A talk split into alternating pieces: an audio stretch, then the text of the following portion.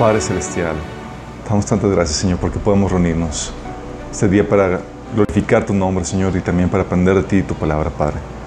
Creo que tengas a bien, Señor, venir con tu presencia, Señor, y ungirme para hablar con poder y con contundencia tu palabra, Señor, y con claridad. Habla tras de mí, Señor, y también quita cualquier velo de entendimiento que pueda haber en nuestros corazones que estén impidiendo, Señor, el que tu semilla, tu palabra se siembre en, nuestras vidas, Señor. Podamos salir aquí transformados, Señor, renovados por el poder de tu palabra y tu Espíritu Santo. Te lo pedimos en nombre de Jesús. Ok. Estamos en la publicación, ya está en la página. Se llama Preparando a la novia 5, las cartas de Jesús, parte 2. Estamos viendo la serie de Preparando a la novia. Todo lo que tenemos que saber, todo lo que tenemos que entender previo a la venida del Señor. El chiste es que nos pesque, Señor, listos, que no tengamos nada que avergonzarnos cuando estemos delante del Señor, que no nos alejemos avergonzados, como dice la primera epístola de Juan. Entonces hemos estado viendo todo eso y más porque estamos viendo que estamos en los tiempos, en la, en la víspera del regreso del Señor. Y eso es para que tu corazón esté jubiloso, expectante eh, y también para que te actives en todas las áreas. Si hay alguna área en la cual no estabas bien, eh, para que la reformes. ¿sí? Hemos platicado eh, vimos al mero inicio eh, lo de la señal de Apocalipsis 12, cómo podría muy bien apuntar al, resto del Señor. Es cierto, no podemos saber el día ni la hora, pero para una característica que el Señor da a la iglesia despierta es que no nos pescaría de sorpresa. Entonces tú puedes saber por las señales y puedes intuir cuándo será la venida del Señor. ¿sí? No podemos asegurarlo con certeza, pero sí podemos saber, así como en un embarazo, que estamos en la víspera de que nazca el pequeño. Si no, no va a caer de sorpresa para nosotros. Pero sí tenemos que estar velando para, para que podamos estar listos para ello. Eh, y eso ha sido causante para que muchos se despierten espiritualmente y eso es muy bueno, ¿sí? que reformen su, su vida. Pero aún así, no sé si se han dado cuenta, hay mucha parte de la iglesia que está dormida todavía. Mucha, sí. Incluso he platicado con pastores, le digo, oye, ¿Y qué expectativas tienes para este septiembre? Y él. O sea, completamente ajeno a cualquier cosa, manifestación de la, del regreso del Señor, completamente ajeno a eso, ¿sí? Y es algo que habíamos comentado al inicio de que teníamos que recuperar esa expectativa del regreso del Señor, así como lo teníamos que los primitivos. Es parte de lo que el Señor quiere que tenga la iglesia de forma permanente. Y vimos, hemos estado viendo la temática de eh, de la bendita esperanza, porque es una bendita esperanza el regreso del Señor para nosotros, cómo no vamos a pasar por el tiempo de tribulación. Y también como es algo también de, tener temor reverente, porque vamos a comparecer ante el tribunal de Cristo. Y nos metimos al tema de las epístolas de Jesús, porque las epístolas de Jesús en, en el libro de Apocalipsis están diseñadas para preparar a la iglesia para su regreso. Por algo fueron puestas ahí. Es un libro que tiene que ver con el regreso del Señor. Y el Señor así muy estratégicamente pone, ok, vamos a mandarles unas cartas en preparación para mi regreso. Y vimos la primera epístola, la epístola de, eh, Efesios, ¿sí? Hemos comentado que era una iglesia que trabajaba arduamente para Dios, pero que, que defiende la doctrina y la santidad, pero que ha perdido el primer amor, ¿sí? El Señor lo reprende por causa de eso. Lo vimos Esmirna, una iglesia que está viviendo dificultad y pobreza, hay iglesias que están padeciendo persecución, dificultad, pobreza, sí las hay. Sí. Eh, y ante este, este, tipo de iglesias el Señor no tiene ninguna represión, pero sí palabras de aliento en medio de la aflicción. Y no una palabra de aliento como hubiéramos esperado nosotros, así como que, ah, ya pronto vas a prosperar y pronto se va a acabar todo. Le dice, vas a sufrir hasta la muerte. O sea, pero Señor, la, la, palabra de aliento, no vas a sufrir el daño de la segunda muerte. ¿sí? También vimos la iglesia imperial, la iglesia Pérgamo, que habla o con problemas que estaba teniendo la iglesia de tolerancia. Estaba tolerando personas que enseñaban doctrinas que inducían a la inmoralidad sexual y a la contaminación con el ocultismo. ¿sí? Y nos habla de, celo que, debemos de tener como cristianos ante, ante esas cuestiones. El celo por la santidad. ¿sí? Y hoy vamos a ver, continuar con la iglesia de Teatira es Apocalipsis capítulo 2, versículo 18, donde vamos a continuar. Si la iglesia de Tiatira, en, dentro del perfil profético de las iglesias de Apocalipsis, representa la iglesia católica, la iglesia del medievo. Sí. Obviamente tiene implicaciones a muchas otras iglesias que vemos hoy en día, pero fíjate lo que dice el Señor. Versículo 18. Escribe el ángel de la iglesia de la Odisea, digo, de Tiatira. Sí. Esto dice el Hijo de Dios, el que tiene ojos que resplandecen como llamas de fuego y pies que parecen bronce al rojo vivo. Fíjate cómo la descripción es muy apropiada para lo que el Señor va a abordar dentro de esta iglesia. ¿sí? Ojos que resplandecen como llama de fuego y pies que parecen bronce de rojo vivo. Y estos ojos obviamente te habla de ojos que penetran y que escudriñan la mente y el corazón. Y es algo que la Señora te está diciendo, hey, cuidado con lo, porque yo veo todo, no vas a ocultar nada de mí. Versículo 19, conozco tus obras, tu amor y tu fe, tu servicio y tu persistencia. Y sé que tus últimas obras son más abundantes que las primeras. ¿Sí? Nota que para Dios las, cosas buenas no van a compensar las faltas que tienes, que va a nombrar ahorita el Señor. ¿Sí? Y esto te recuerda de cuántas iglesias tan activas hay hoy en día. Y pensamos que como son bien activas y tienen tantas actividades y ministerios aquí, cosas que dices, wow, están súper bien. Y luego te encuentras con, versículo 20, sin embargo, tengo en tu contra que toleras a Jezabel, esa mujer que dice ser profetiza con su enseñanza engaña a mis siervos, pues los induce a cometer inmoralidades sexuales y a comer alimentos sacrificados a los ídolos. Y sale aquí con una mujer que el Señor le, le llama Jezabel. ¿Se acuerdan de quién era Jezabel en, la Biblia? Jezabel era la esposa de Acab, un rey de Israel. Y fue la mujer que trajo el culto Baal a Israel. Enseñó a Baal, eh, eh, este, el, culto Baal con los profetas a eh, y persiguió a los, a los, verdaderos profetas de Dios. ¿sí? Era una mujer que utilizaba métodos de manipulación, de control, de abuso de poder para conseguir lo que ella quería. ¿Se acuerdan que acá, por ejemplo, en un episodio quería comprar un terreno? Y pues el tipo no se lo quiso, no se lo quiso vender. ¿Y qué hizo eh, acá? Pues fue a llorar con su esposa y la esposa dice, ah, ¿cómo que no? Órale. Y lo que hizo fue utilizó la, la, falsa acusación, la, los, su poder en el gobierno para poder quitar de forma injusta el terreno a esas personas. De hecho, mataron al dueño de ese terreno. Sí. Algunos dicen que Jezabel era la esposa del pastor de esta iglesia. Sí, y podría tener sentido porque dice, toleras a Jezabel, esa mujer que dice ser profeta, profetiza, con su enseñanza engaña a mis siervos. Ah, seguramente era una persona, no sabemos si era la esposa del pastor o no, pero era una persona seguramente en, eh, autoridad y mm, encajando más con el prototipo Jezabel, que también era una persona de autoridad. Y más porque aquí está diciendo que con su enseñanza, era una persona que tenía acceso a poder enseñar a los siervos de Dios dentro de la iglesia. Y eso no se le da a cualquiera, era una maestra, ¿sí? Eh, por eso, dice que donde entra la advertencia que el Señor nos da en cuestión de la enseñanza. ¿Sabes? Hay una advertencia que nos da en Santiago 3.1 el Señor, porque hay unos que entran con ímpetu desmedido, pero con mucha inmadurez, a querer empezar a enseñar a otras personas, sin temor, sin la debida conciencia de responsabilidad que pesa sobre nosotros. Santiago 3.1 dice, hermanos míos, no os hagáis maestros muchos de vosotros, sabiendo que recibiremos mayor condenación. Órale. Sí. O sea, tú cuando tomas el puesto, esto no te está diciendo que no tomes la función de maestro, te está diciendo, tómalo con el debida responsabilidad, con el debido temor que debes de tener. Estaba platicando con una hermana que me pasó un video acerca de un, un pastor en España, que el pastor está enseñando que la unión libre Dios lo permite. Sí. empieza a darte versículos fuera de contexto y, desviados y demás.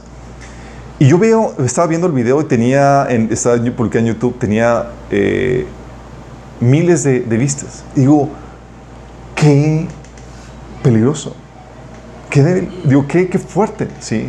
Por eso es algo que debe de tener conciencia que lo haces con temor y temblor, no lo haces a la ligera. Aquí tienes a Jesús reclamando que Jezabel, sus enseñanzas estaban induciendo a la moralidad sexual, tipo así como este pastor que estaba haciendo. Por eso, y luego más cuando la advertencia de Jesús que te dice Mateo 18:6, que dice, pero si alguno hace pecar a uno de estos pequeños que creen en mí, que dice, más le valdría que se colgara al cuello una gran piedra de molino y se hundiera en el fondo del mar. Son palabras de Jesús. Y dices, órale, o sea, si tu enseñanza la estás llevando, estás llevando al traste o está llevando a que otras personas pequen, cuidado. Por eso no se toma la ligera y por eso también tú como recipiente de la enseñanza no tomas la enseñanza también a la ligera. O sea, tú escudriñas la, la palabra. ¿sí? Por eso dice Efesios 4, 14 que tengamos cuidado para que no seamos como niños fluctuantes arrastrados por cualquier viento de doctrina. Hay la responsabilidad de tu parte para que no seas arrastrado por cualquier viento de doctrina. La Biblia te advierte, va a haber falsos maestros. Y la única forma en que vas a poder distinguir eso es creciendo en el Señor, conociendo su palabra. Si no, mira, te dan a todo con el dedo. Sí. Luego fíjate lo que dice el Señor. Versículo 21. Le he dado tiempo para que se arrepienta de su inmoralidad, pero no quiere hacerlo. ¡Wow! Todo el amor de Dios para esta mujer. El tiempo de gracia que da. El Señor nos da un tiempo de gracia. Pero ¿sabes cuál es el problema con, con el tiempo de gracia que el Señor nos da? Lo confundimos. Lo confundimos y pensamos que como estamos que aunque estamos obrando mal, como las cosas, las consecuencias negativas no vienen de forma inmediata, nada va a pasar. Ah, pues no pasó nada. Pues entonces no va a pasar nada. Y lo que no entiendes es que el hecho de que no pase nada inmediatamente no significa que no vaya a pasar. Es Dios dándote tiempo para que te arrepientas. Y es para que tengas mayor temor, porque si pasas más tiempo sin arrepentirte, dice el, eh, Romanos capítulo 2, que acumulas para ti mayor peso de juicio, de, de, de, ira de parte de Dios.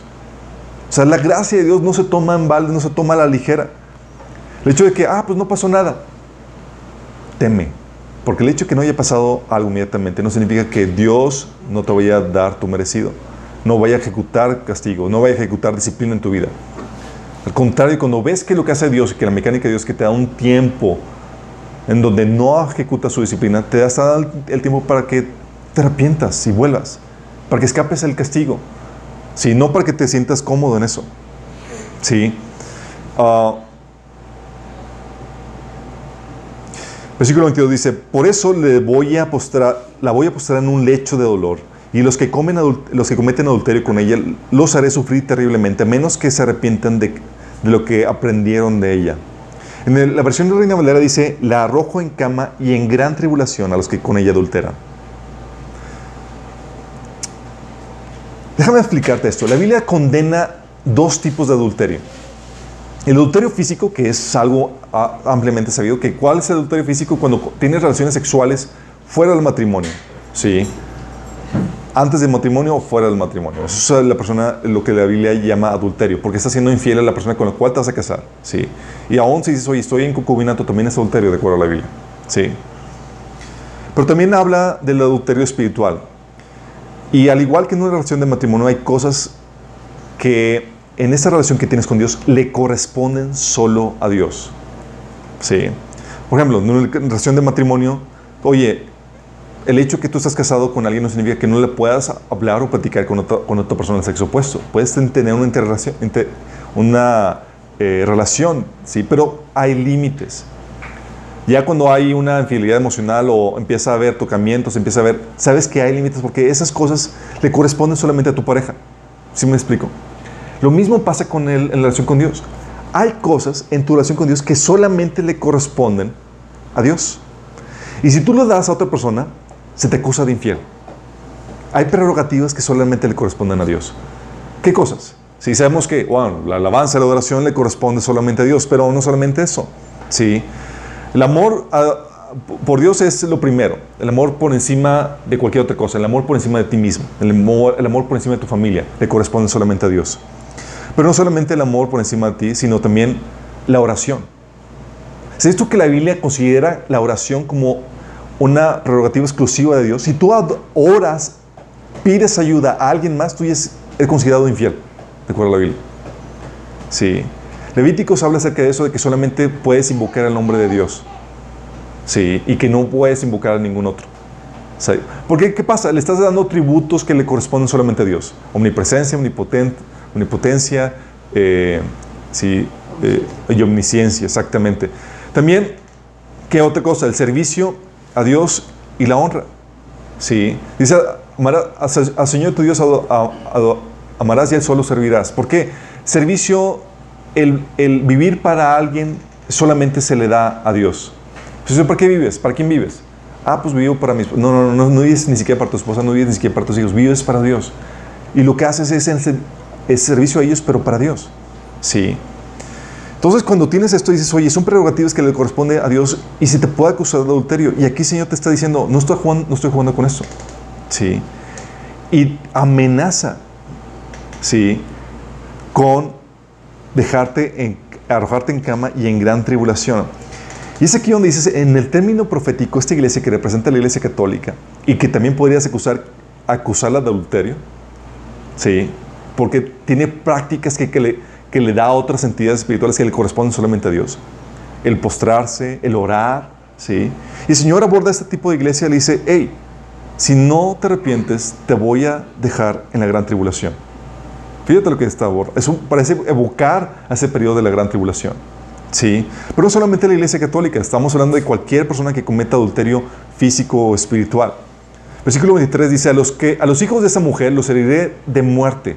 Así sabrán todas las iglesias que yo soy el que escudriña la mente y el corazón, y a cada uno de ustedes los trataré de acuerdo a sus obras. Wow. ¿Habéis escuchado que Jesús matara a alguien? No. Sorpresa. Hay cosas que... Por eso les digo que quieres tenerte una imagen completa de Jesús, tienes que leer toda la Biblia, ¿sí? Para que te des una imagen de realmente cómo es Dios, porque luego te andas, o sea, dices, oye, pero esto suena muy temible, Dios quiere que le teman. ¿Has escuchado personas que dicen, no, es que Dios quiere que lo amen, no que lo teman? No, no, no. Fíjate lo que dice Deuteronomio 5:29. Hablando de Dios, ¿cómo quisiera yo que tuvieran tal corazón que me, que me temieran y cumplieran siempre todos mis mandamientos para que a ellos y a sus hijos les fuera bien para siempre?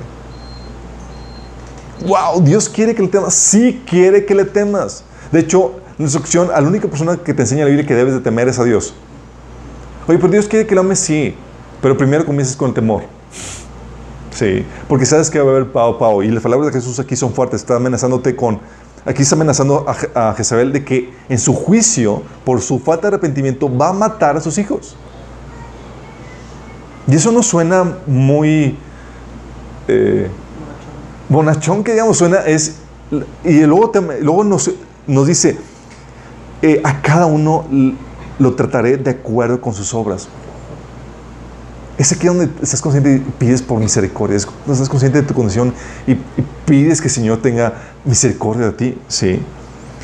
Versículo 24 dice, ahora y al resto de los que están en Teatira, es decir, a ustedes que no siguen esa enseñanza ni han aprendido los malos llamados profundos secretos de Satanás, les digo que ya no les impondré ninguna otra carga.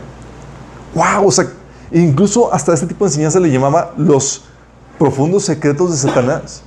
Si estabas consciente, eh, estaban metiendo en ocultismo con sus prácticas. Para ya aprender a saber, a, llamarle incluso los secretos de Satanás. Y fíjate lo que dice aquí al resto de los que estén en Tetira. Es decir, a ustedes que no siguen esa enseñanza. Aún en medio de estas iglesias, chicos, ¿sabes qué pasa? Te encuentras a un remanente fiel. A gente que todavía sigue Señor y que cree en Él y que es salva aún dentro de ese tipo de iglesia. Oye, hay abusos de autoridad tipo Jezabel. Oye, hay inmoralidad sexual. Oye, hay ocultismo. Oye, hay eh, eh, infidelidad espiritual. Sí, aún así, dice Jesús, al resto, los, los que están en Teatira, o sea, hay un remanente fiel. Hay un remanente fiel. Pueden ver un remanente fiel incluso aún dentro de la iglesia católica. Tú puedes apostar a ello. Sí. Y aquí, no solamente dentro de la iglesia católica, sino en cualquier otra iglesia que puedas entender ese tipo de usos, tienes que ser un cristiano discernido aún de los hermanos en Cristo. Aún de los hermanos, y si el cristiano dice, tengo que ser discernido, no cualquiera que me diga Señor, Señor, Sí, era el reino. Sí, tú sabes que no cualquiera que profese ese cristiano va, es realmente un cristiano. Y entre la falta de disciplina eclesiástica que vemos hoy en día y las divisiones en el liderazgo, es normal que haya divisiones. ¿A qué me refiero con divisiones? Que haya grupos o segmentos de que te juntas con la gente con la que habla tu mismo idioma espiritual. Y que te, y que te apartes de, los que andan dentro de la iglesia viviendo mundanamente o con malas prácticas. Es normal que se hagan segmentos o divisiones dentro de la iglesia. De hecho, Pablo decía, es necesario que haya divisiones para que se pruebe quiénes son los, para que se vea quiénes son los aprobados. Sí, porque los aprobados generalmente se juntan con los de su mismo eh, nivel espiritual, con su mismo caminar, ¿sí? Muchos están como, dentro de sus iglesias, están como Elías dentro del reino de Acab. Jezabel y Acab ahí reinando el, eh, Israel. Y Elías, y Elías decía, es que soy el único. Y, Jesús, y Dios decía, no, no, he, guardado 400 que todavía no besan, eh, no han doblado rodilla ante Baal. Eh, pero se sienten pocos dentro del sistema que está ya corrompido. Bueno, ahí puede haber remanente. Sí. Y aunque te sientas como Elías, Dios está contigo en medio de esa situación. Debes de mantenerte firme en, eso, en esa situación. Versículo 25 dice, eso sí, retengan con firmeza lo que ya, lo que tienen hasta que yo venga. Está hablando el remanente. Sí, nota la encomienda retener lo que tienen hasta que yo venga. O sea, no retrocedas. Guarda lo que ya tienes, por favor. Tú que ya estás bien, ya que estás manteniéndote fiel, guárdalo. Al que salga vencedor y cumpla mi voluntad hasta el fin, le daré autoridad sobre las naciones. Sí. Y aquí te habla de la recompensa, aún en medio de situaciones donde la iglesia, donde estés, oye, eres un pequeño remanente que va en contra del sistema que la iglesia tiene. Ese va la recompensa, el sacrificio, la burla, el, que, lo, que lo que conlleva permanecer fiel. Va a valer la recompensa si el seguirlo fielmente. Versículo 27. Así como yo he recibido de mi Padre, y Él les gobernará con puño de hierro y las hará pedazos con vasija de barro. ¡Wow! La promesa de Jesús dice en 2 Timoteo 2.12 que si sufrimos, también reinaremos con Él. ¡Wow! O sea, qué padre que la autoridad que Dios le ha dado, fíjate que la autoridad que Jesús le ha dado, ¿se acuerdan cómo era la autoridad? Mateo 28, toda autoridad me ha sido dada en el cielo y en la tierra. Luego dice aquí que vamos a recibir la autoridad así como Jesús la recibió de, su Padre y vamos a reinar juntamente con Él.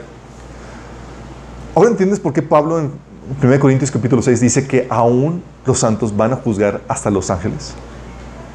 O sea, te está diciendo que la autoridad que tú vas a tener en Cristo no solamente va a hacer, vas a tener como jurisprudencia los asuntos de la tierra, vas a tener también como jurisprudencia los asuntos celestiales, incluso para juzgar ángeles.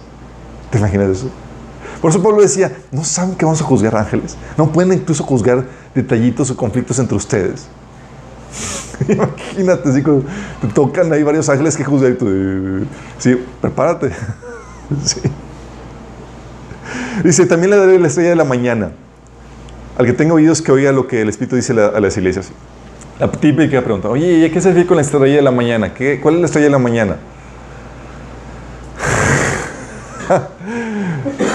sé las preguntas, chicos, aunque no participen, sé las preguntas. la estrella de la mañana, muchos creemos, entre, yo entre ellos, que se refiere a la nueva Jerusalén que va a estar orbitando la tierra antes de que venga y se establezca en la nueva tierra. Sí, se va a ver en el milenio seguramente. Entonces va a ver, se va a ver como una estrella. Sí. Entonces seguramente se refiere a esa que, que se está refiriendo a la nueva Jerusalén. Sí, o el planeta, o la nueva tierra que, va, que vamos a habitar. La siguiente carta, la carta a la iglesia de Sardis. Sí, ya es capítulo 3, versículo 1. Ok, la iglesia de Tiatira representaba la iglesia del medievo, la iglesia católica. Si esa representa la iglesia católica, ¿sabes qué representa la iglesia de Sardis? La iglesia reformada, la iglesia protestante. La iglesia, en la iglesia de Tira, Dios tan siquiera le daba cosas, le decía cosas buenas a la iglesia. ¿Sabes que la iglesia protestante, a la iglesia reformada, no le dice nada bueno? Dices, ¿a qué con esto? Fíjate lo que pasa. Sí. ¿Qué estás queriendo decir con eso? No estoy diciendo que, que estuvo mal el movimiento de, de reforma protestante. Comenzó muy bien, pero ahorita no es lo que fue. Ahorita se ha desviado. Fíjate lo que dice. Escribe el ángel de la iglesia de Sardis. Esto dice el que tiene los siete espíritus de Dios y los siete estrellas. Conozco tus obras, tu fama de estar vivo, pero en realidad estás muerto. ¡Wow! Tremendas palabras. ¿Te imaginas? Es como que, que el te diga, oye, ¿crees que estás vivo? Y sabes que creía que estaba vivo, Porque era famosa. ¿Has conseguido iglesias famosas? Y te has seguido por la finta de que, ah, digo, están vivas, están avivadas, Y el Señor dice, no, están muertas. Sí. Este mismo versículo nos da advertencia a nosotros como cristianos de que no te dejes llevar por la fama. No te dejes llevar por la fama. Sí. Puedes ser famoso y tener mucha gente y, mucha gente puede asistir a una iglesia, seguir a tal líder, pero puede estar muerto delante de Dios. Qué fuerte, ¿no? Con eso te, te despierta el discernimiento. Ver, Señor, ¿por qué estás diciendo esto? Es una iglesia famosa. Es una iglesia grande. ¿Qué pasa? Sí. El Señor dice, está muerta. La fama, chicos, no sirve como reemplazo a la fidelidad de Dios. No sirve como reemplazo. No te da vida espiritual la fama. Muchos pudieran ser famosos por, ah, por hacerte... Eh, muchos, de hecho, son... Llegan a ser famosos no porque son fieles a Dios, sino porque se hacen a las formas del mundo. ¿Te imaginas? Porque se encajan al mundo y el mundo lo celebra. Por eso Jesús decía, aguas cuando el mundo hable bien de ti. aguas, porque así lo hacían con los profetas, los falsos profetas de, antaño. Ten cuidado con eso. De hecho, no sé si supieron, se quedaron en la iglesia de Jesús Adrián Romero una conferencia de iglesias. Y están tratando de reformar la iglesia para que sea más aceptada al mundo. Hacen encuestas de que, oye, ¿cómo, cómo, cómo es la percepción del mundo acerca de la iglesia? Para hacer, oye, es que la iglesia está siendo percibida muy, juzga, muy juzga, eh, juzgativa, juzgadora, muy severa, ¿sí? Eh, muy condenatoria. Eh, entonces tenemos que reformar la forma en que estamos presentándonos porque el mundo nos está viendo mal y, no, no, nos está aceptando. ¿sí? Es como que, ¿qué te pasa en la cabeza? Porque, o sea, ¿a qué quieres agradar? ¿Eres novia del mundo para coquetear con el mundo, para agradar al mundo? ¿O eres novia de Cristo como para agradar a Cristo y solamente a Él? Sí. Jesús nos advirtió, dijo, el mundo me odia porque yo testifico que sus obras son malas. Y si tú eres el representante de Cristo aquí en la tierra, no puedes esperar algo mejor. Jesús te advirtió, oye, si al jefe de casa le llamaron Belial, ¿qué podemos esperar nosotros? Sí. ¿Qué podemos esperar? Sí. Y ahora aquí le pregunto, ¿por qué está muerto espiritualmente? ¿Por qué una persona muere espiritualmente?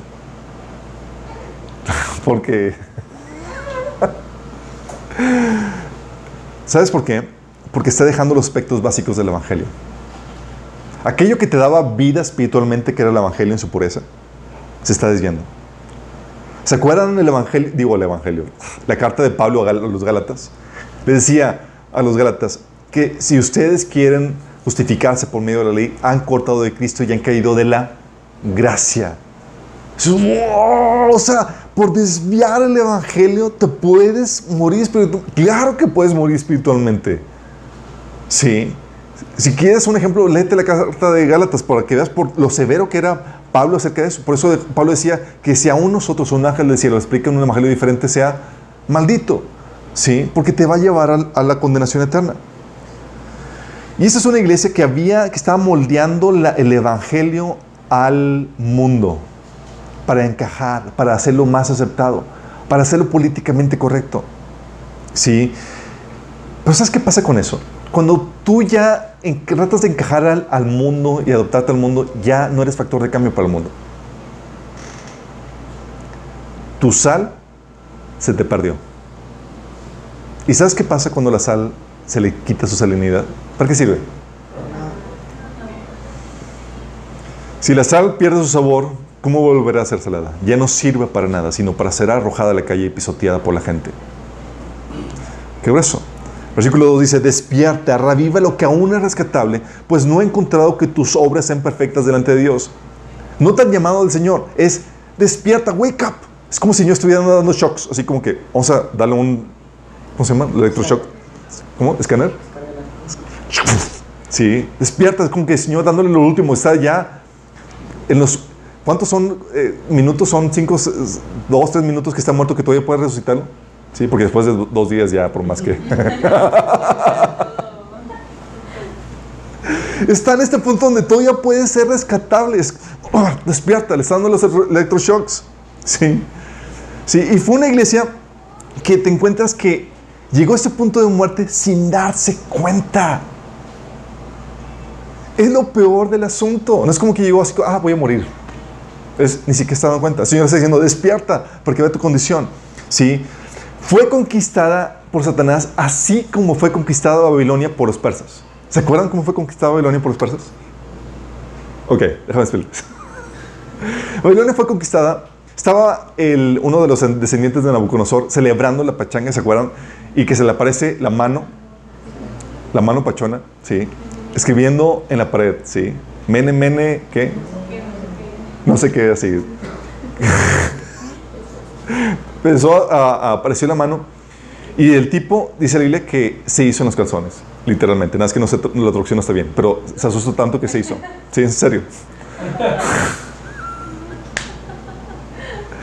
y lo que pasó es que en medio de esa, de esa el Señor le dijo, tu, reino ha sido pesado y eso ha llevado falto, ¿sí? y ha sido entregado a los persas. Y él así estaba averiguando quién le tradujera todo eso, llamó a, Daniel y demás, y sin darse cuenta, ya los persas estaban ahí y estaban quitando el reino y lo estaban ejecutando. Sin ninguna batalla. Estaban, estaban en la pachanga, no estaban vigilantes, estaban confiados. Esta iglesia está en ese punto.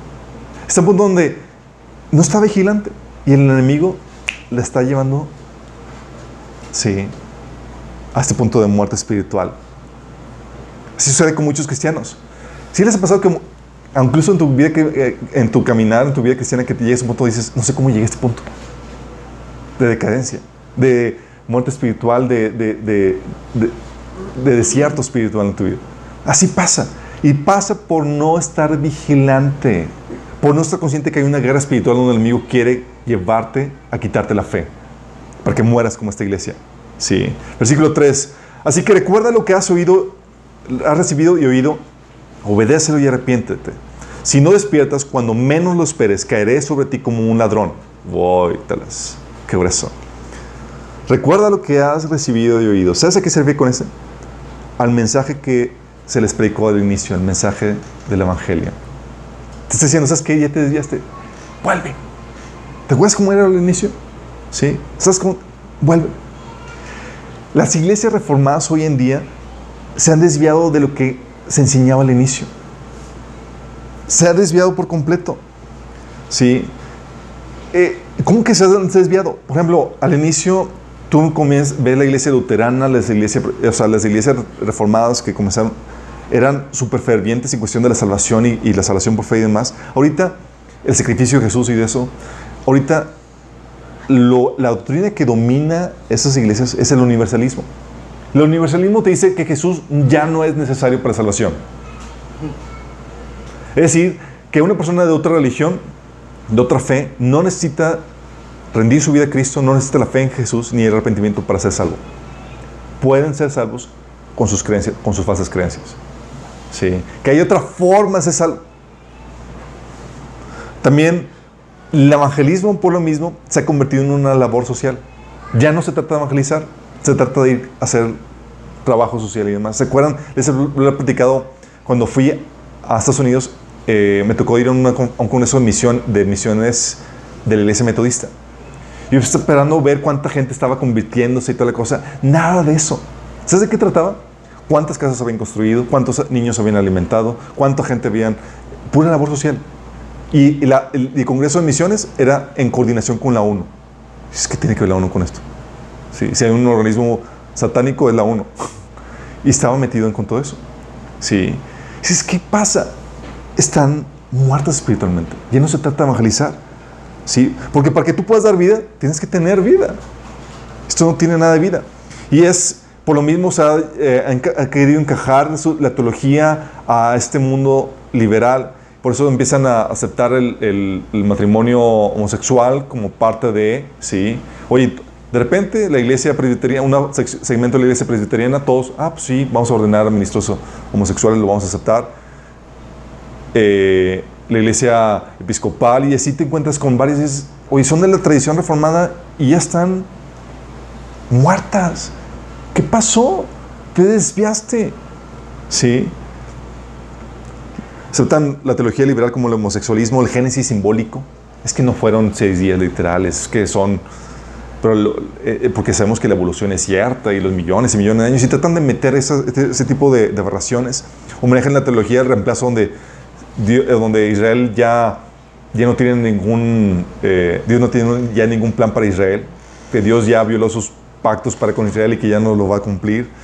Eh, ya no, la sangre de Cristo ya no se menciona, no se menciona el arrepentimiento ni el juicio, ya no se menciona la necesidad de, de, salvación. Sí. De hecho, está platicando con eh, un, caso, me están platicando cuando eh, estaba en, Canadá, en muchas iglesias reformadas, y esta, familia, esta pareja de viejitos eran de los, de los pocos que todavía guardaban el celo por el Evangelio. Y, me estaba comentando que llegó un pastor invitado hasta la iglesia y lo corrieron por evangelizar a la iglesia. Lo corrieron y dices, ¿qué onda? Sí, hizo llamado de arrepentimiento, de salvación y fue, ¿sabes qué? Porque estaba ofendiendo a la gente porque estaba asumiendo que estaban perdidos y que necesitaban a Cristo. Así de fuerte se está manejando. Así se está dando hoy en día eso. Sí. El Señor te dice, si no despiertas, ¿qué? caeré sobre ti como ladrón.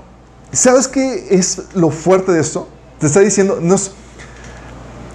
sabemos que hay gente que, aunque no esté consciente de la venida del Señor, se va por, cuando el Señor venga, no hay problema. Sí, oye, no sé de qué onda con la estrella de Belén, no sé de las, de las profecías, no sé de, de Apocalipsis 12, no sé nada de eso. No sabe más que conoce a Dios, está enamorado de Él, se va. Sí, esa no es una problemática con Él. Esta problemática es un te está diciendo, ¿sabes qué? Voy a venir, vas a venir como ladrón, voy a venir como ladrón. O sea, te quedas, mi chavo. Es una amenaza que no vas a estar listo y te vas a quedar. No estás velando. ¿Se acuerdan las, la parábola de las, de las vírgenes que estaban dormidas y que no estaban preparadas? Y que se quedaron por lo mismo.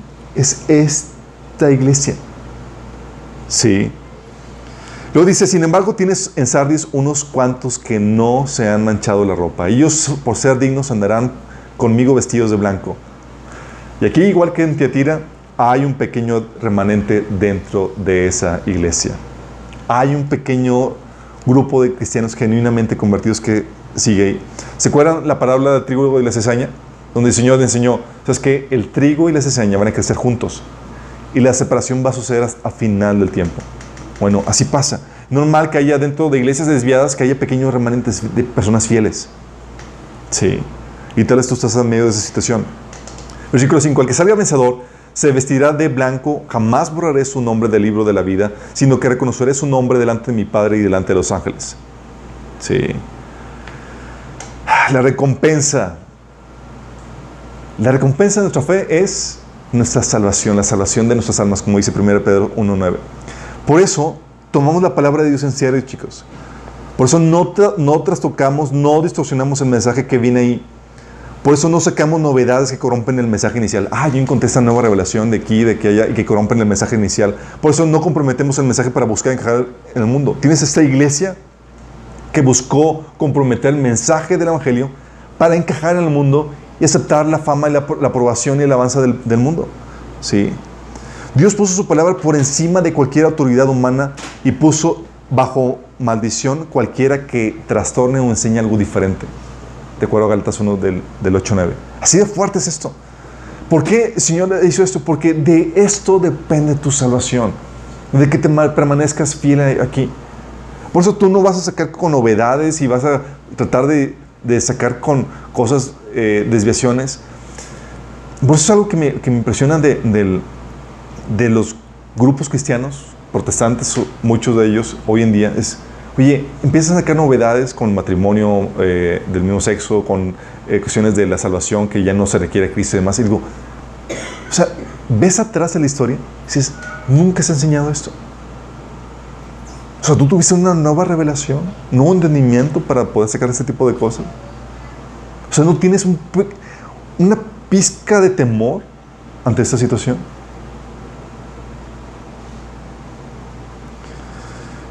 Por eso el contraste es que el Señor da, dice, que te dice, reconoceré su nombre delante de Dios y los ángeles.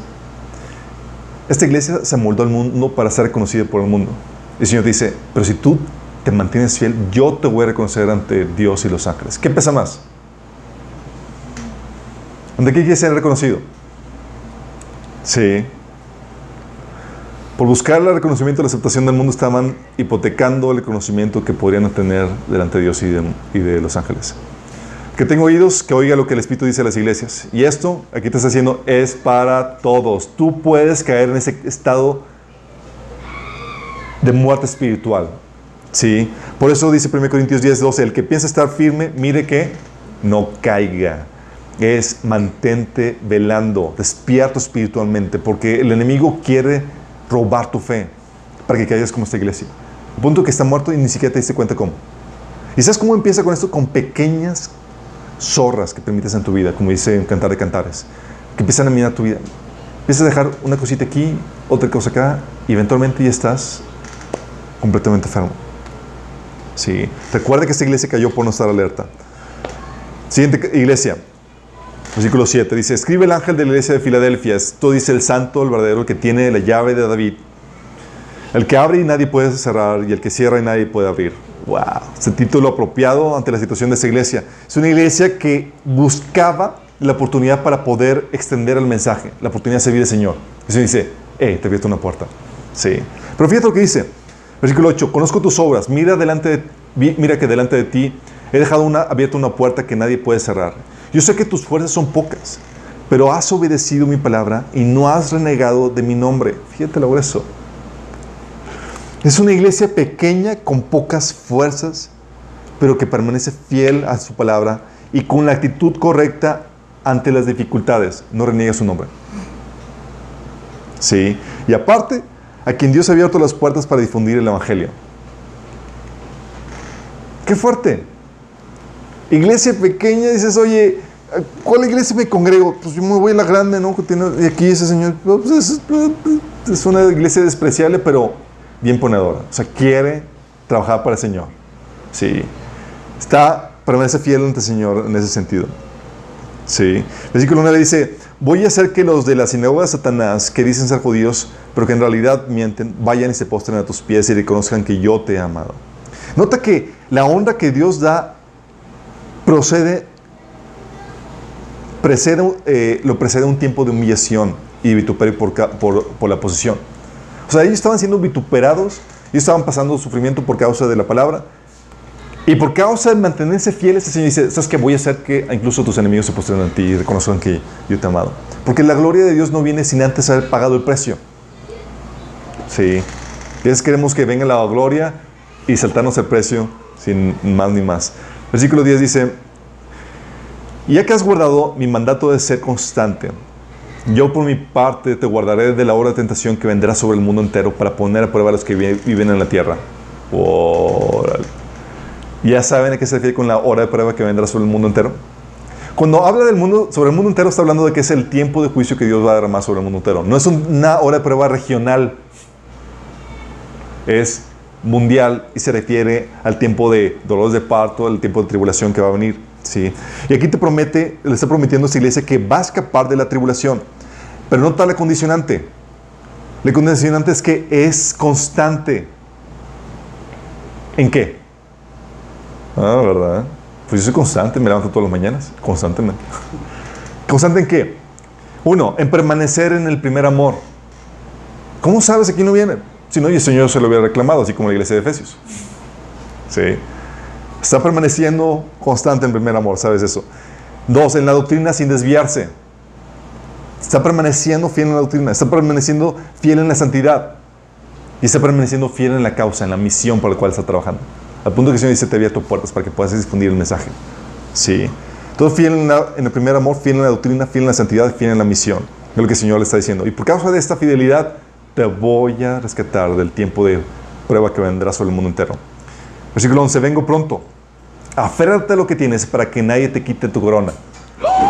¿Te pueden quitar tu corona? No sé, chicos, pero yo creo que me voy a llevar varios de.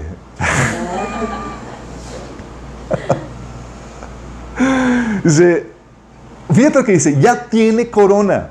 Estás viendo, ya tienes la corona. Pero te lo pueden quitar, sí te lo pueden quitar. La idea es que nadie le quite. ¿Cómo te le quitan? Las recompensas no se desperdician. No se desperdician. Hay recompensas que son diseñadas para ti, pero como no hiciste las obras que eran necesarias para alcanzarlas o no permaneciste constante en ellas, esa recompensa no se va a desperdiciar, chicos. Sí.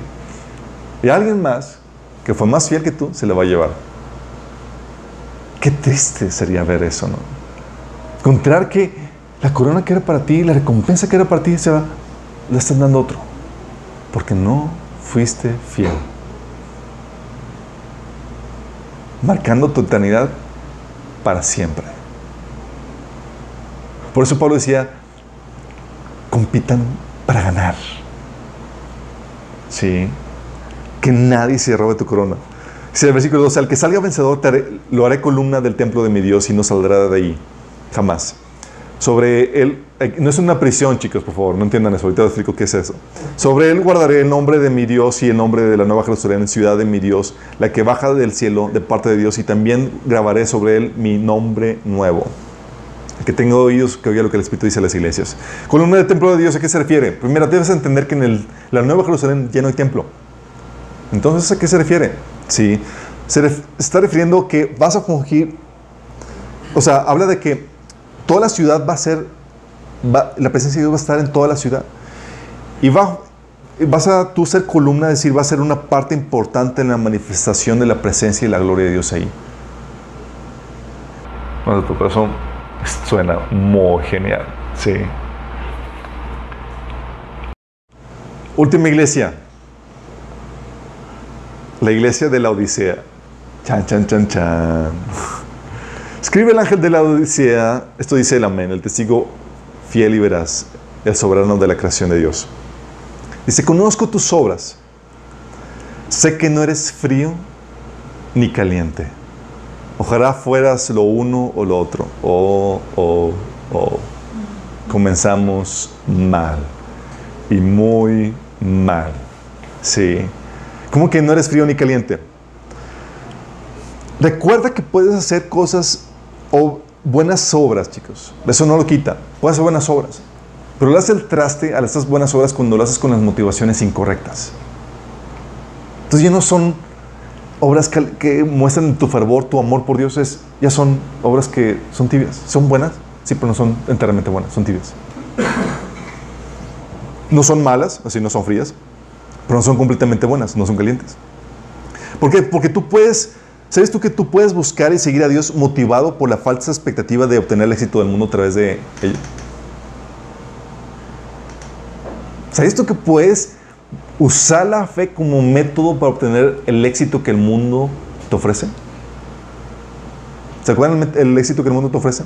1 Juan, Juan 2, 15, 16. Sí. Los placeres, el orgullo de nuestros éxitos. Sí la avaricia de las cosas, lo que poseemos.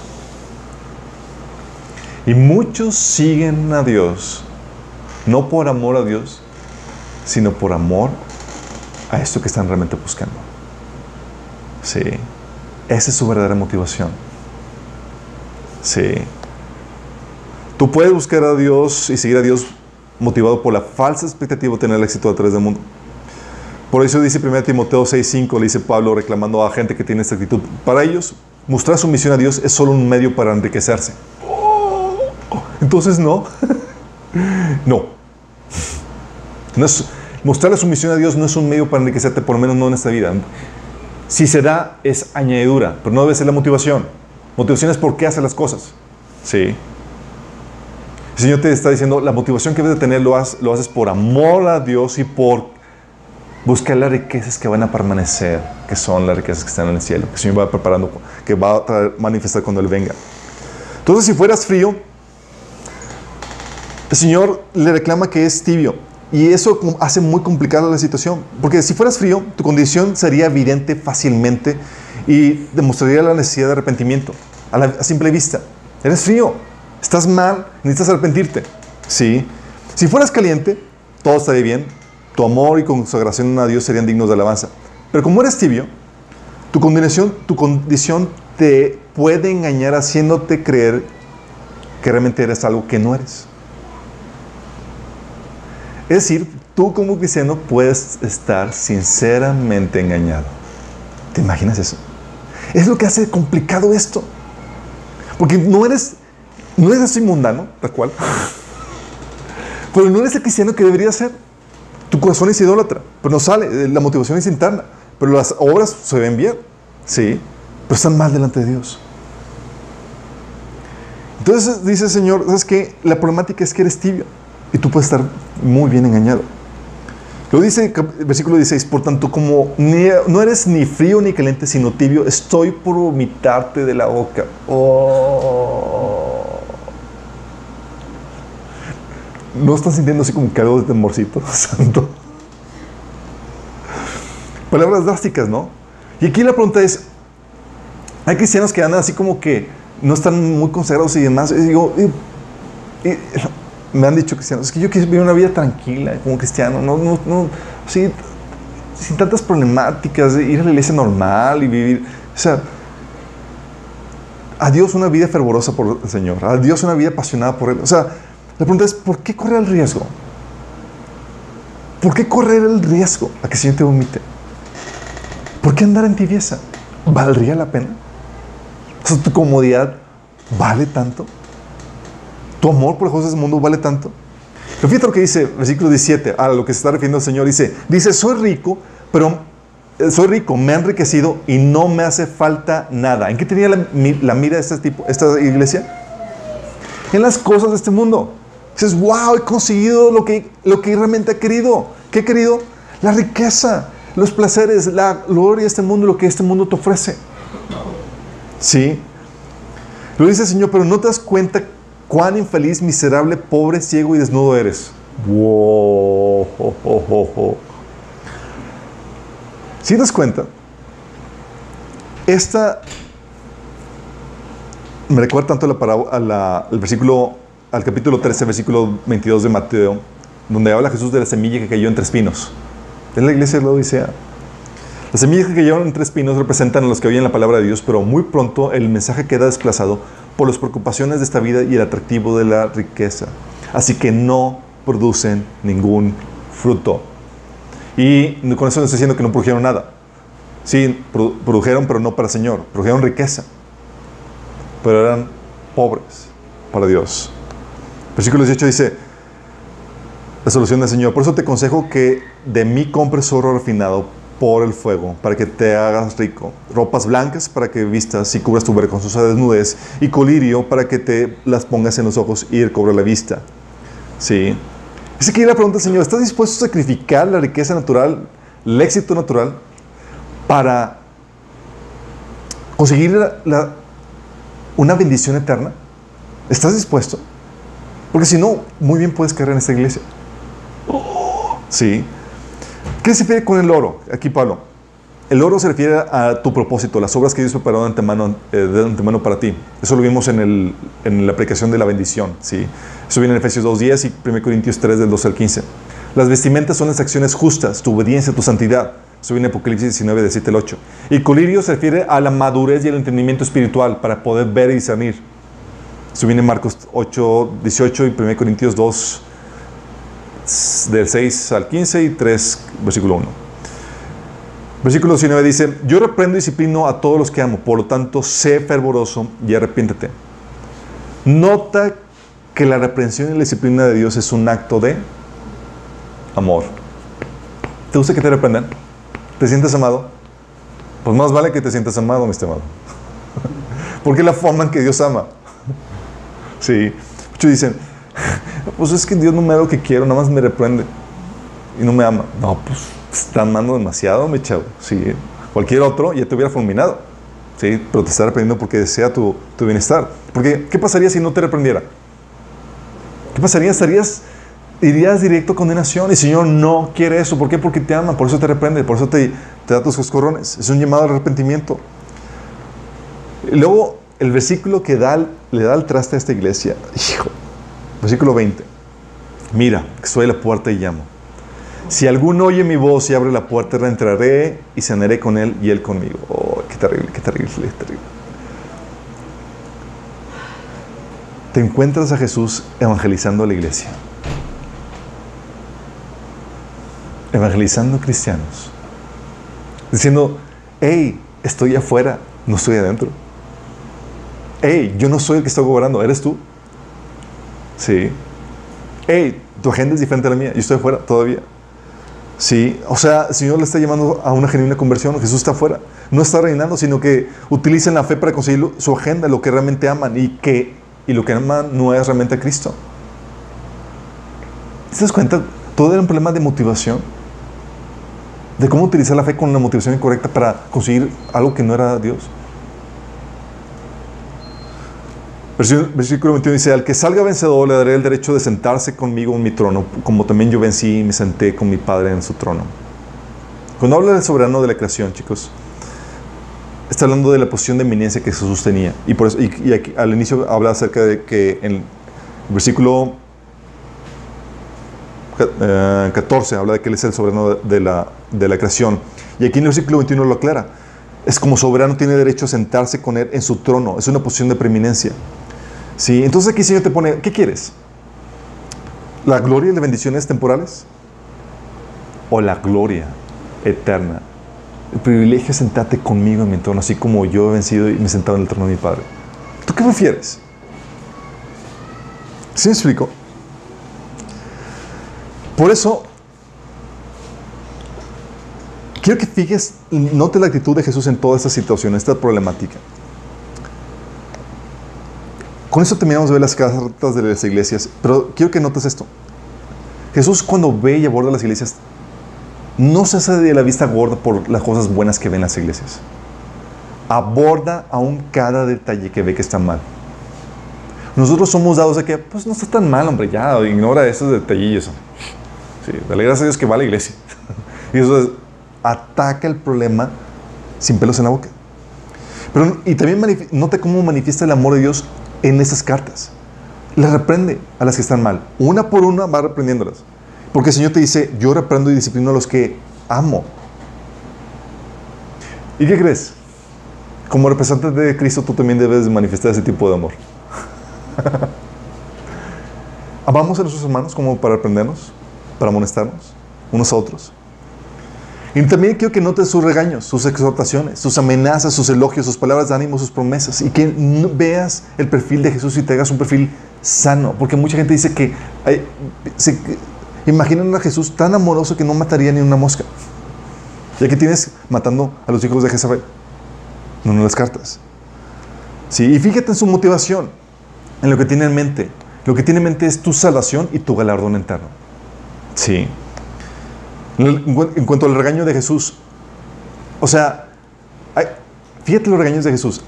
El regaño fue por abandonar el primer amor, por la falta de fervor por la palabra, la, problema doctrinal que empezó a reclamar porque toleraban ciertas, ciertas, doctrinas, por la falta de fervor por la santidad, sí, que permitían moral sexual y demás, por acomodar el evangelio al mundo, como la iglesia Sardis, por motivaciones o metas mundanas, sí, como le dice de la Odisea. ¿sí? Todos ellos son personas sinceramente engañadas, chicos. O sea, no crees que ellos estaban, ah, pues sí, estamos mal y vamos a seguir así. No sabían. No sabían. Eso es lo, fuerte de este asunto. Estaban sinceramente engañados. ¿Pero por qué? ¿Por qué llegas a ese punto donde no sabes que estás mal? ¿Sabes por qué? Porque abandonaron y descuidaron lo que la Biblia enseña. La única y sencilla razón por la cual estaban mal era porque habían abandonado y descuidado lo que la Biblia enseña. Todo está ahí. ¿O no? ¿De qué manera, dice la Biblia, de qué manera limpiará el joven su camino? Sí, con su palabra. ¿Era necesario que Jesús escribiera esta carta? No. Te está diciendo, ¿sabes que estos tipos abandonaron la palabra? No sabían. ¿Estás consciente de esto? O sea, no era para que escribieran esto. O sea, por ella sabes si te has desviado o no en alguna área. Oye, ¿te desvías doctrinalmente? ¿Qué la Biblia no te dice eso? Sí, te muestra cuando te desvías. Hoy te has desviado moralmente. ¿La Biblia no te enseña cuando te desvías moralmente? Claro que te enseña. Oye, motivacionalmente, tienes una motivación incorrecta. ¿La Biblia no te enseña? Claro. La Biblia te enseña que La palabra de Dios es viva y eficaz, más cortante que toda espada de dos filos, que penetra hasta partir del alma y el espíritu, las coyunturas y los tuétanos, y discierne los pensamientos y las motivaciones del corazón. Todo está aquí. La problemática de esto, de estas iglesias, es que dejaron o hicieron un lado la palabra de Dios. Dejaron de tomarla en serio. Sí. Y la exhortación a los que van mal. Jesús continua y, continuamente le dice arrepentimiento. Sí, recuerda dónde has caído, arrepiéntate. La otra iglesia, arrepiéntate. Les he dado tiempo para que se arrepientan, que se arrepientan de lo que aprendieron de ella, etc. Es puro arrepentimiento. Sí, es el arrepentimiento. El Señor quiere que vuelvas a lo que creías y hacías al inicio. Que despiertes y fortalezcas a los que está por morir, que cambies tus metas, tus motivaciones. Sí. Y no te las amenaza Jesús.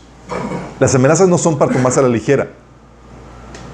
Te promete disciplina, juicio y aún su propio rechazo si no atiendes. Amenaza con incluso dejarte en el rapto. Sí, la amenaza de Jesús, oye, iré a quitarte tu, su candelabro, su lugar de, su lugar, tu candelabro. Oye, iré a pelear contra ellos con la espada que sale de mi boca. O le arrojo en cama en dolor y en gran tribulación. O a sus hijos los heriré de muerte. O a cada uno le daré el trato de acuerdo sus obras. O si no despiertas, venderé ante ti de repente, cuando menos lo esperes, como lo hace un ladrón. O como no eres ni frío ni caliente, estoy por vomitarte, por vomitarte la boca. Tremendas amenazas, ¿no? Y es como que, Señor, ¿tú crees que está jugando? No está jugando. Es, toma la palabra en serio. Porque ¿qué tiene en mente, Señor? Tu salvación y tu recompensa eterna. Atiende a ellos. Esto, el Señor está buscando tu bienestar, por eso te amenaza. Te amenaza buena onda. Si no te amenazara de que quisiera algo por tu mal, ni siquiera te advertiría. Es, nada más recibirías el guamazo. Y fíjate los elogios del Señor a las iglesias que estaban bien. ¿Qué elogios tenían? El amor, ¿sí? las obras, el arduo trabajo, el celo por la santidad. O sea, la intolerancia por los, a los malos. Intolerancia. Oye, ¿el Señor te eleva por tu intolerancia al pecado? A los que son malos. Oye, el Señor elevaba a los que tenían celo por la doctrina. ¿Sí? Intolerancia a las falsas doctrinas. Oye, a la iglesia de Éfeso la alababa porque ponía a prueba a los falsos profetas, a los falsos apóstoles. O sea, era celosa en eso y el Señor lo alababa por eso. Alababa también la fidelidad y la perseverancia en todo esto, aún en medio de debilidad o de dificultad. En este amor, en este arduo trabajo, en este celo por la santidad, en este celo por la doctrina. Sí, si perseveras en eso, recibirás la alabanza del Señor. Dos iglesias de las que no se dijo nada eran las que tenían la mira, ¿sabes en qué? La iglesia de Esmirna y la iglesia de Filadelfia eran dos iglesias en las que Jesús no dijo nada malo. Eran iglesias en las cuales tenían la mira en las cosas eternas y eran fundamentalistas, es decir, completamente basadas en la palabra. La tomaban muy en serio. Sí. Y la exhortación a los que iban bien. Oye, tú dices, oye, pues yo estoy bien, salí bien en el check-up que el Señor mandó. ¿Sabes cuál es la exhortación? También hay exhortación para ti. Cuatro de cinco exhortaciones a las iglesias que van bien, ¿sabes cuál era? Era de mantenerse fiel hasta el fin. Mantente fiel hasta el fin. El Señor le decía a una, retén con firmeza lo que tienes hasta que yo venga. En otra, no te impondré ninguna carga más. Solo sé fiel hasta la muerte y te daré la corona de, de, vida. Otra iglesia le dijo, cumple mi voluntad hasta el fin. Y otra, he aquí vengo pronto, retén lo que tienes para que ninguno tome tu, tu corona. O sea, persiste. Porque no solamente se trata de comenzar la carrera, esta es una carrera de, ¿cómo se dice? De resistencia, no de velocidades, tienes que aguantar hasta el final. Fidelidad. Y la otra exhortación que le dirías, no tengas miedo. Y creo que notas otra característica de estas cartas a las, a las iglesias de Apocalipsis. ¿Notas dónde Dios quiere que tengas puesta la mirada? ¿Con qué animaba a las iglesias? ¿Con cosas temporales de esta vida? En ninguna ocasión. Todas eran pon la mira en la recompensa eterna. Pon la mira en la recompensa eterna. Sí. No son cosas de este mundo, sino cosas que están en el cielo con Cristo. Por eso el Señor nos recuerda, el, pasaje de Colosenses que dice, pon la mirada en las cosas que, de arriba donde está Cristo, no en las terrenales. Promesa de que comerás el árbol de la vida, no sufrirás daño de la segunda muerte, recibirás la piedrecita con tu nombre nuevo, recibirás autoridad sobre naciones, vas a ser digno, vas a caminar con vestidos blancos con Jesús. Oye, jamás va a borrar el nombre de, tu nombre del libro de la vida, etcétera, etcétera. Todas son promesas de lo que está por venir eterno.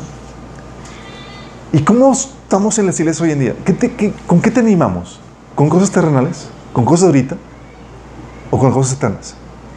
Si te das cuenta que el Señor está dispuesto a hipotecar tu vida presente con tal de que recibas algo muchísimo mejor en la eternidad. Y la motivación que Dios quiere que tengas es, no es para esta vida. Si llega, qué genial, pero es por añadidura, no por la motivación. Pero quiere que tengas la motivación de lo eterno, la recompensa eterna. Y que pongas tu mirada ahí. Sí. Podemos concluir entonces que la problemática de las iglesias que salieron mal fue porque no habían cuidado el fundamento que, tenemos, que debemos de tener como cristianos, que es la palabra. ¿Se te das cuenta lo, lo, delicado que es esto? Por eso la palabra de Dios debes de tomarla en serio. No descuides su lectura, ni su estudio.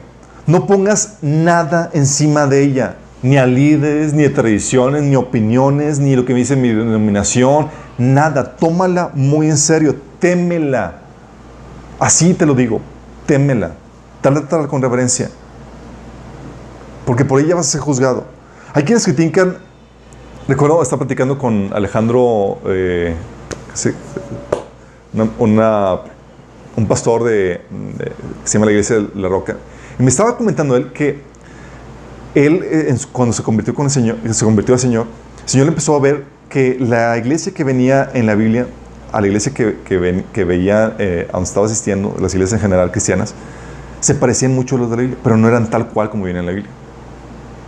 Entonces él, el Señor le puso a, a pegarse al modelo de la Biblia y tomar la palabra de Dios en serio. Y me dice, oye, pero ¿y sabes qué pasa? Recibo mucha crítica y oposición pastores que llegan conmigo y dicen, no, es que te la vayas, estás tomando la palabra muy en serio. Y yo te lo dicen como crítica, como alabanza.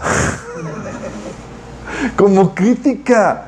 O sea, ¿cómo es que aún dentro de nosotros como cristianos podemos tomar a la ligera la Biblia?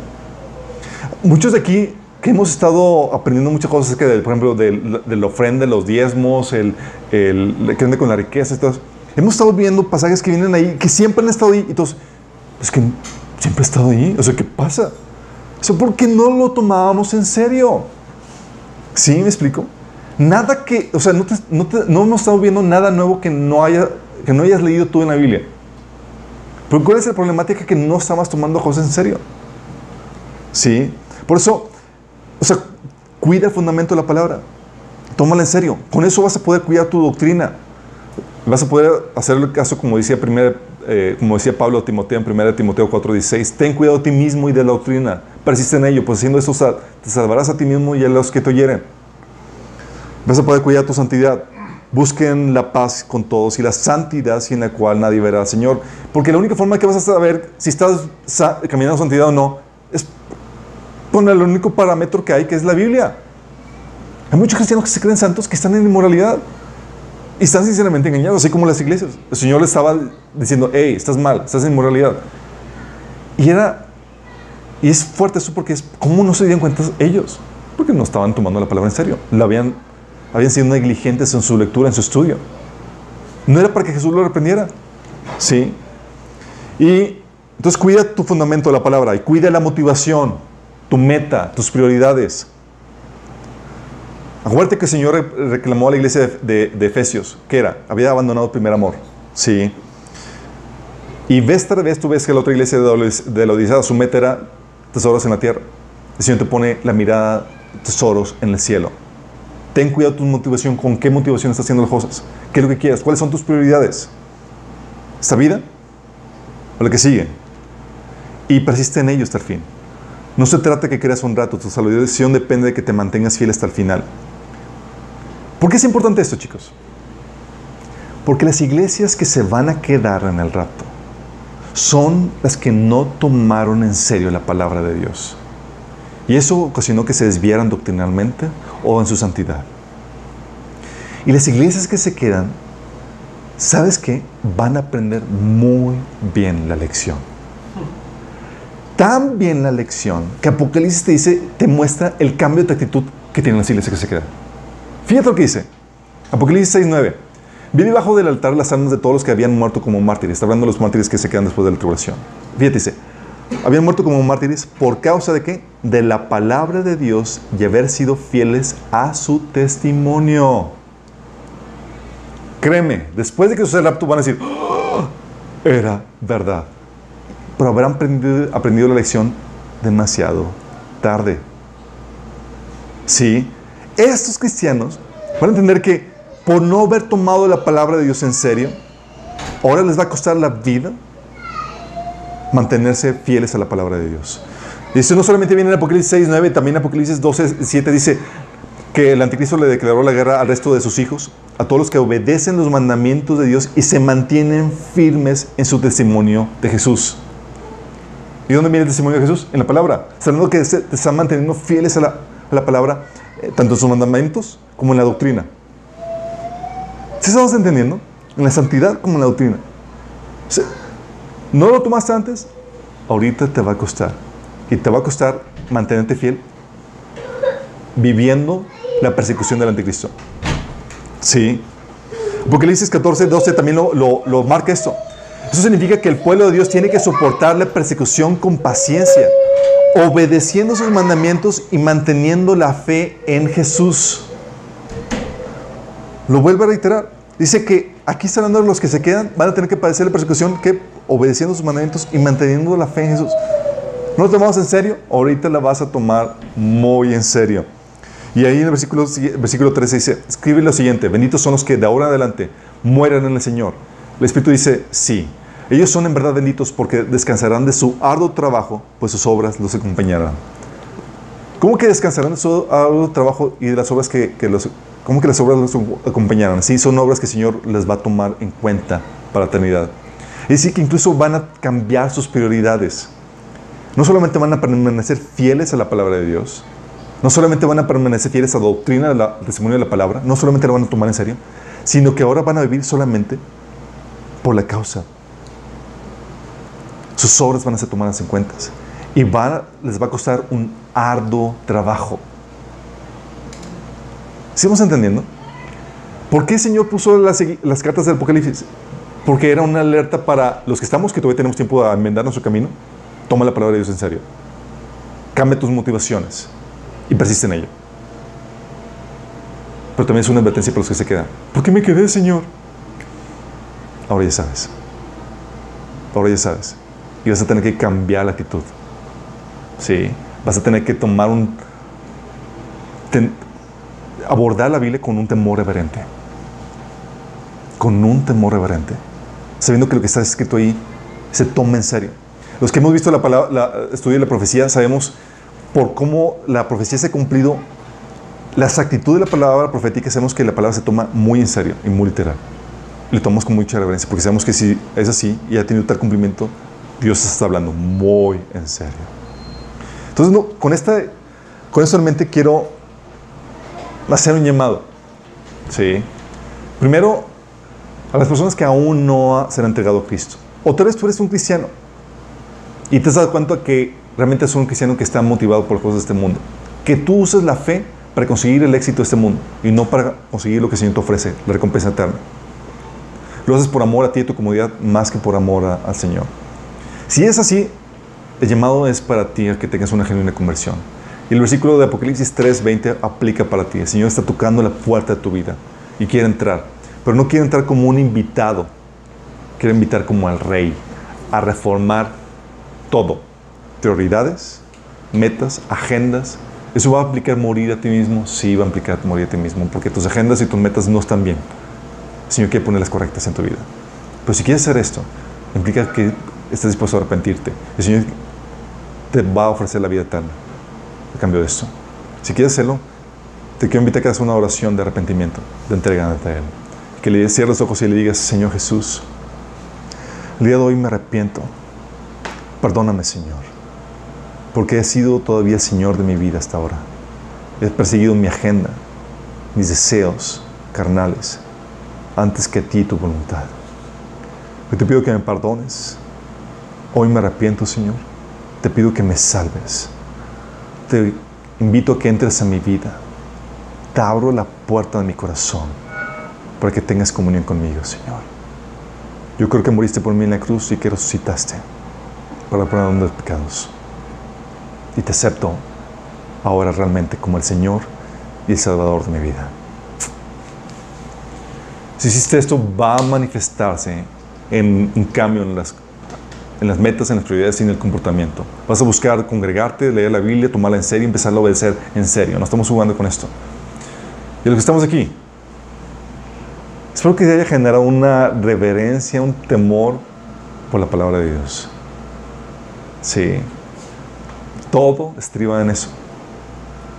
Ella es la que te va a marcar, la que te va a ayudar a distinguir entre cómo estás, cómo están tus prioridades, tus metas, tu santidad, tu doctrina.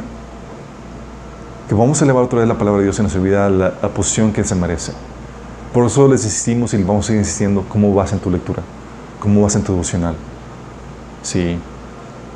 Y necesitas leerla y necesitas estudiarla, porque si no puedes desviarte en esto. Y que tus motivaciones estén correctas. Si están bien, si estás ya ordenado ante el Señor, please, solamente permanece hasta el final. Venga, Señor, este septiembre, tarde años más, lo que sea que se tarde, permanece hasta el final. Señor es fiel va a venir.